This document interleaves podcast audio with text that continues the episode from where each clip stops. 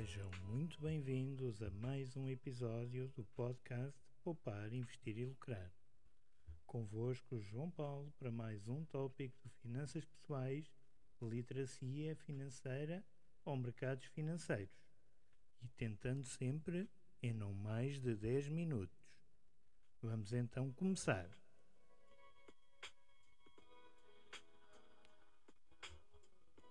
Bem, meus amigos, Hoje o tema é mais um tópico sobre literacia financeira, ou seja, a visão que nós temos sobre o dinheiro.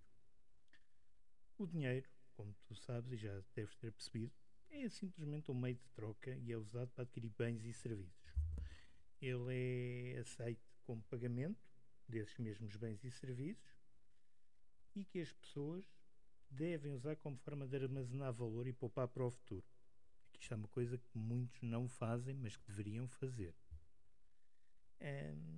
Neste caso, o dinheiro pode ser emitido e controlado por governos ou instituições financeiras e existem várias formas de moeda.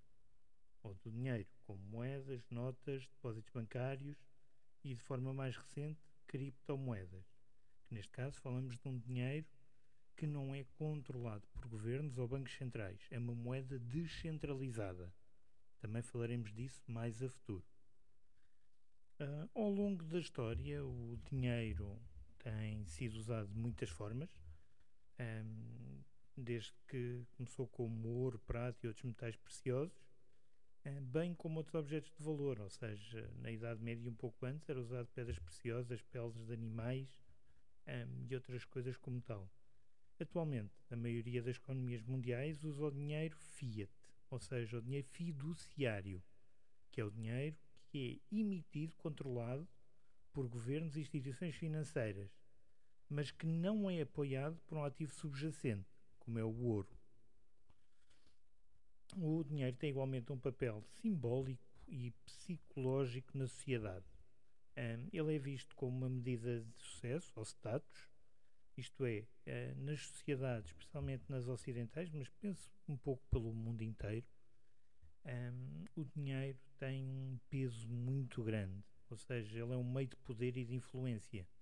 Quem tem muito dinheiro é muito bem visto na sociedade versus quem tem pouco dinheiro.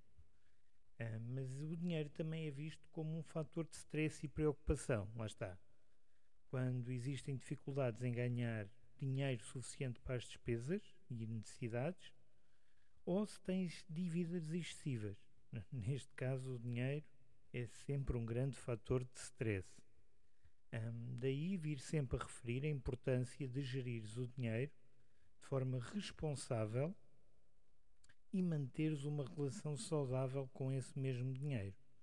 Ou seja, não desbastares ou gastares o que tens e o que não tens, mas teres uma visão do dinheiro extremamente conservadora, ou seja, não gastares demais uh, teres sempre, sempre, mas sempre um pensamento do dinheiro para o futuro. Bem, meus amigos, este episódio é extremamente curtinho, era só mesmo para te dar nota sobre a visão sobre o dinheiro, um, que é uma coisa que por norma as pessoas não falam ou não pensam, e é normal é porque a nossa sociedade não o sustenta, uh, mas vamos ficando por aqui. Por isso, se gostaste de, deste pequeno episódio e se tens interesse sobre estes temas e outros mais, uh, passa na página do blog em www.pouparinvestirlucrar.com e se gostaste, não te esqueças, subscreve e partilha com um amigo, que eu espero por ti no próximo episódio. Até lá e boas poupanças!